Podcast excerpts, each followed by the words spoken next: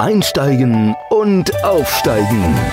Der Karriere-Podcast mit Annemette Terhorst. Für alle, die wollen, dass ihre Arbeit mehr als nur ein Job ist. Hallo, herzlich willkommen bei Einsteigen und Aufsteigen. Ich bin Annemette Terhorst. Wir haben heute ein ganz spannendes Thema für manche brandaktuell, für manchen eine schöne Erinnerung oder für manche eine Zukunftswunsch oder für andere ein Zukunft-Horror-Szenario. Und was das wohl ist, darüber spreche ich heute mit Ulrike Laschke. Ulrike ist seit 20 Jahren tätig in der Kreuzfahrtsbusiness. Und deswegen reden wir heute mit ihr über die unterschiedlichen Sichtweisen und die Zukunftsvisionen für die Kreuzfahrtbranche. Herzlich willkommen, Ulrike Laschke. Herzlichen Dank. Ich freue mich, da zu sein. Ja, Ulrike, die anderen Menschen, die kennen dich noch nicht. Vielleicht magst du ein bisschen mehr über dich erzählen? Unser Profi. Ich bin Ulrike.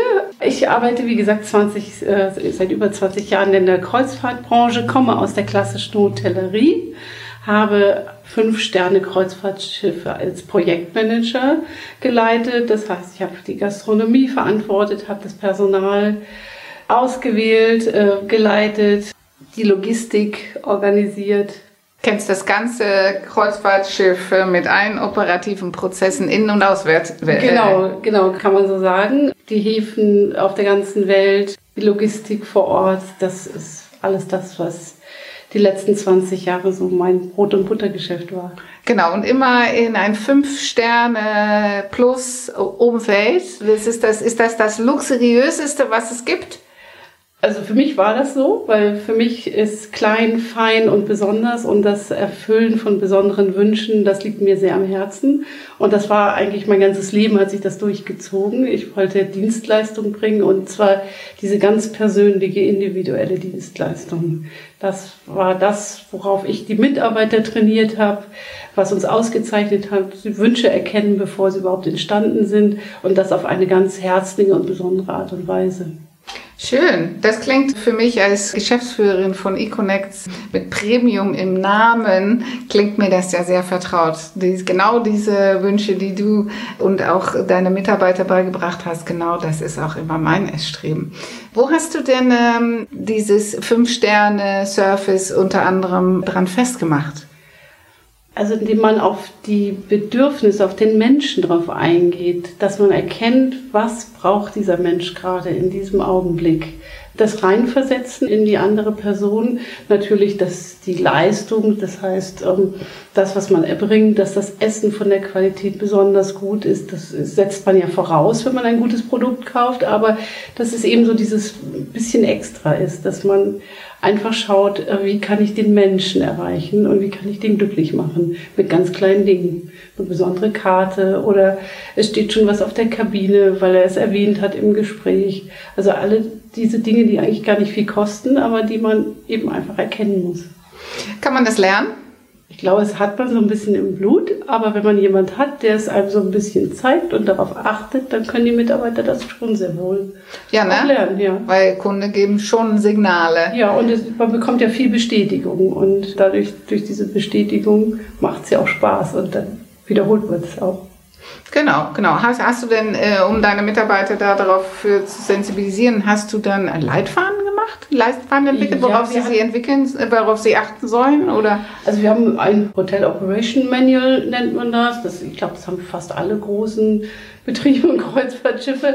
Ähm, wir haben das gehabt, ähm, wo so die Standards drinstehen, aber ansonsten haben wir Trainings gemacht vor der Saison. Also wir hatten ja auch Betriebe, die nur in der Saison geöffnet waren. Dann haben wir äh, uns drei, vier Tage vor der Saison Zeit genommen und diese Dinge ein bisschen trainiert und besprochen und Wert darauf gelegt. Und wir haben auch ein gutes Vorbild gegeben. Das heißt, wenn wir selbst an Bord waren, haben wir das genau so gemacht. Und dieses Vorbildsein, das wurde auch kopiert. Also die Betriebe waren klein genug, dass wir es auch so machen konnten. Ja, das, also, so sagt man das ja, so lernen ja Kinder auch, ne? Mhm. durch Vorbild. Jetzt hat sich natürlich rapide, haben sie Sachen geändert. Weil du hast ja, du kannst ja die ganze 20 Jahre überblicken. Jetzt, wenn du dich wieder zurückversetzt in, in den Anfängen, wie war das Kreuzfahrtgeschäft damals? Also es war was sehr Besonderes. Es haben ganz wenige nur gemacht.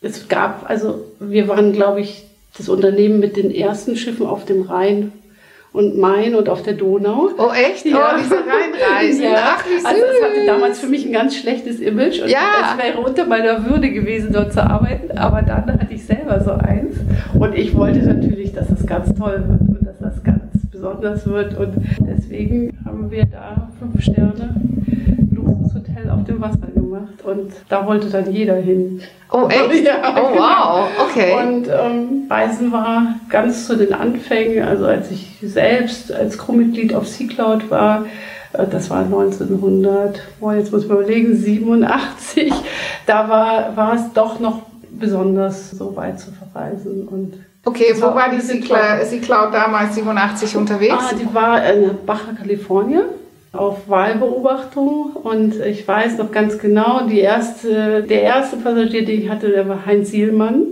Den kenne ich nicht. Nee, Ich bin Ausländer.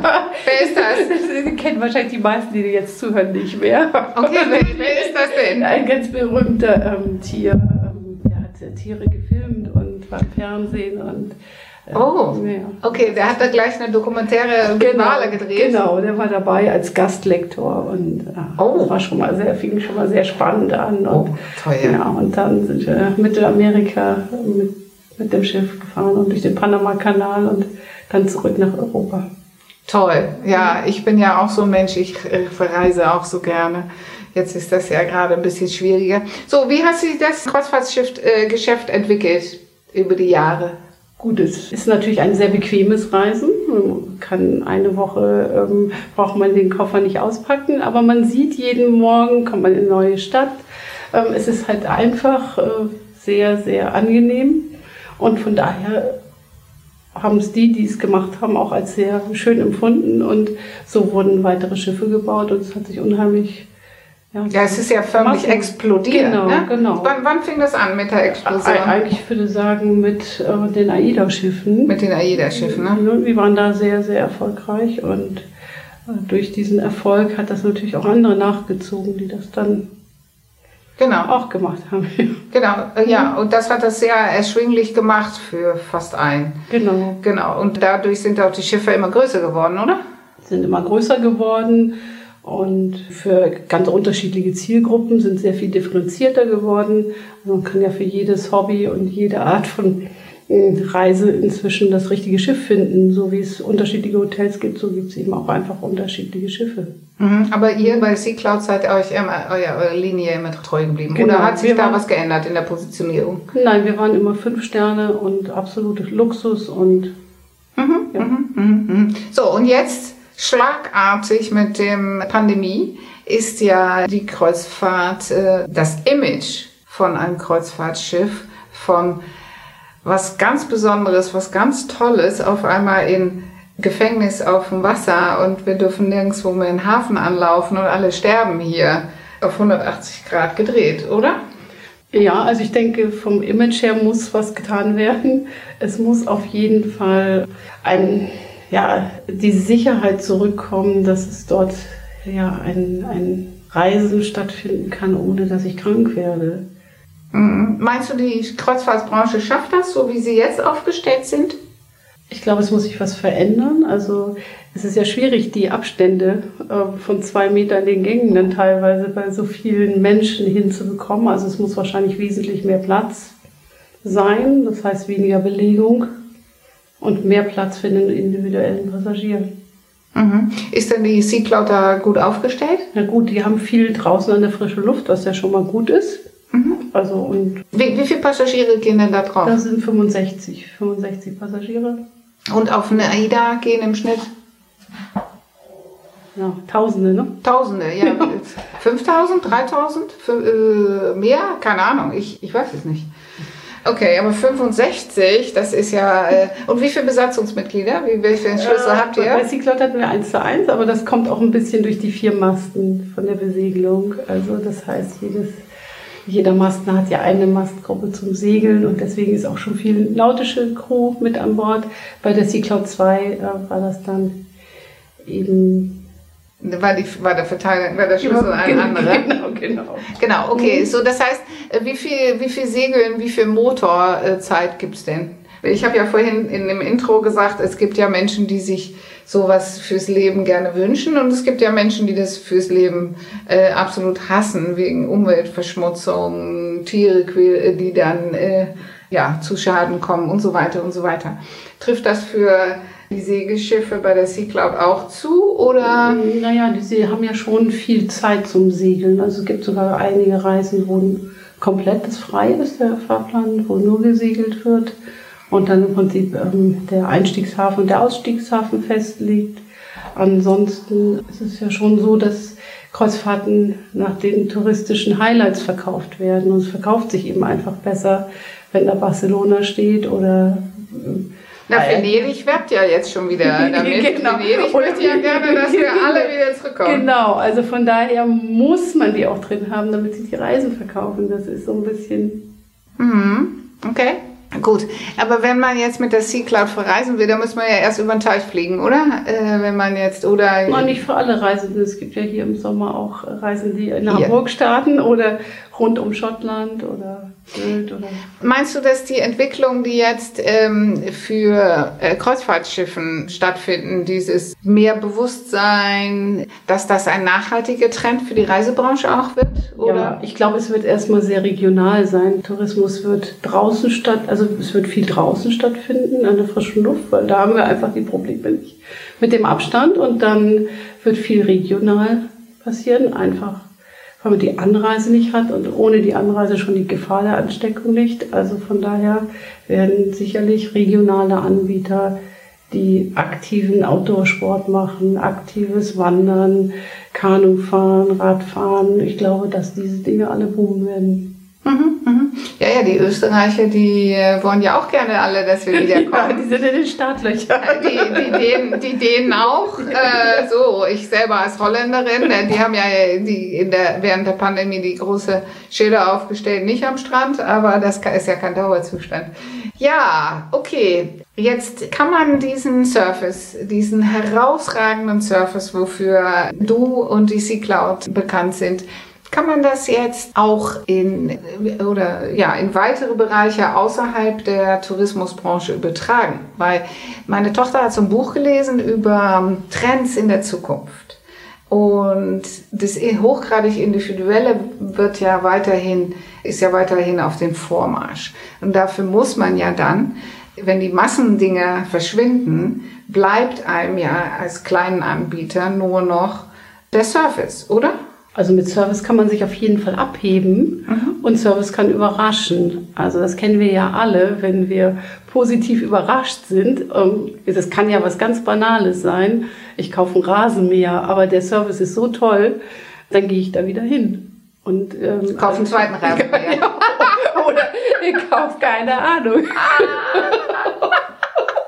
mein Nachbar kauft den Rasenmäher. Ja, das Thema Empfehlungsmarketing. Ja, ja. Wie war das, äh, äh, wenn man guckt, wo kommen denn die Kunden her? Sind die meisten über Empfehlungsmarketing und äh, als Wiederholungstäter gekommen? Oder ist, äh, hat Empfehlungsmarketing bei euch gar nicht so eine große Rolle gespielt? Doch, das war der Hauptanteil. Wir hatten einen ganz, ganz hohen Repeateranteil um, von über 60 Prozent und wir hatten sehr viele Charterkunden ja auch, also die das ganze Schiff gechartert haben und die waren ja auch... Kleinen Familienausflug, ne? Ja, ja, oder eben auch Reiseveranstalter, große aus den USA und die haben auch immer wieder gechartert und so eine Folgecharter war dann natürlich schon höchst attraktiv und von daher, ja, könnte ich sagen, ein großer Anteil. Mhm. Und äh, der Schlüssel für, um auch Repeater-Kunden zu akquirieren, deiner Meinung nach, ist der Service. Auf jeden Fall. Der Service, die Aufmerksamkeit und die gleichbleibende Qualität über Jahre, über Jahrzehnte, das ist Voraussetzung. Also die Qualität ist Voraussetzung für das andere ist das i-Tüpfelchen. Mhm, mhm, mhm, mhm. Okay, das kann man ja überall übertragen, äh, Ja. auf jede Business. Ja, würde ich schon so sagen. Ja, jetzt möchte ich nochmal zurück zu diesem Thema Überraschen. Du hast ja gesagt, Rasenmäher, wenn man da eine Überraschung. Aber kannst du aus deinem Nähkästchen plaudern äh, für ein Beispiel, wo ihr einen Kunden überrascht habt oder wo du als Kundin irgendwo überrascht worden bist? Ich habe ein Beispiel, deswegen. Ja, zum Beispiel, wir hatten Trauungen an Bord, also echte, richtige Hochzeiten. Oh, wie Unser. Kapitän war Standesamtbeamter von Malta. Das heißt, sie waren richtig gültig in dem Moment, wo sie an Bord stattfanden. Das war ein Ehepaar, die sich dann eine Feier in Hamburg gewünscht haben. Zu einem wesentlich äh, späteren Zeitpunkt. Die haben also die Reise allein gemacht, haben sich trauen lassen. Und dann haben wir an dem Tag, als sie hier in Hamburg geheiratet haben, ein riesiges Segel hochgehalten für dieses Hochzeitspaar und haben einen ganz tollen Schokoladenteller mit dem Schiff äh, bemalen lassen, mit dem Datum und dem Namen. Und darüber haben sie sich so gefreut. Ja. Und ich glaube, das vergessen sie nicht. Ach, wie schön. Ach, wie schön. Ja, jetzt erzähle ich auch noch mal ein, ein Beispiel, wie, wie ich überrascht worden bin. Ich war auf einer Netzwerkveranstaltung. Ich gehe ja gerne, kontakte ja gerne mit Menschen. So haben wir uns ja auch kennengelernt. So, und bei dieser Netzwerkveranstaltung habe ich auch äh, abend äh, sehr nett äh, mit der Dame gesprochen. Und die hat ein Juweliersgeschäft hier in der Hamburger Innenstadt geleitet. Und wir haben Visitenkarten ausgetauscht. Und am nächsten Tag klingelte es hier an der Tür im Büro, so vormittags. Und da stand ein älterer Herr und hielt ein Tütchen hoch, kleines Tütchen von dieses besagte Geschäft. Und er sagte, äh, kleine Aufmerksamkeit von Frau sowieso. Und dann habe ich, als er wieder weg war, das ausgepackt und da war da so ein kleines Piccolo drin und ein kleines, schön verpacktes Döschen mit ein paar Pralinen und eine handgeschriebene Karte. Und da, das ist, war, muss ich sagen, da war ich auch sehr persönlich äh, angesprochen, sehr angenehm überrascht. Hat Stil. Hat Stil, ja, deswegen Stil ist natürlich mit auch einer der Punkte ne? für diese. Okay. Hausaufgaben. Also ich würde sagen, vielleicht als kleine Hausaufgabe, dass ihr euch überlegt, wenn ich euch duzen darf oder sie, je nachdem, was könnte ich mir denn ausdenken, was zu meinem Business oder zu meinem Unternehmen passt oder zu dem, was ich tue, was ich als kleine Aufmerksamkeit einfach machen könnte. Ein kleines Geschenk oder eine kleine Idee, die ich umsetze und den Kunden mitgebe. Um diesen Überraschungseffekt zu erzielen, ne? Genau. Mhm. Ja, ja, sehr schön. Sehr schön. Okay, das ist eine wunderbare Hausaufgabe, weil gerade in dieser Zeit, wo mehr Unsicherheit als vorher vorherrschte, jetzt ist ja gerade, jetzt kann man gerade mit positiven Impulsen sich nochmal abheben von alles andere. Von daher, da seid ihr gefragt und nächste Woche könnt ihr mir gerne berichten.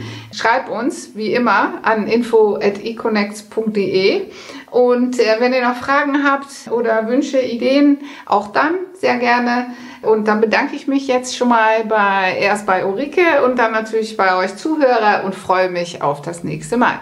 Danke. Danke, hat Spaß gemacht. Schön, dui! In der nächsten Folge Und auch das nächste Mal haben wir wieder, wie immer, einen spannenden Gast. Ein Anonymer diesmal. Wir nennen sie Marie. Und hier kommt Marie und stellt sich schon mal kurz vor.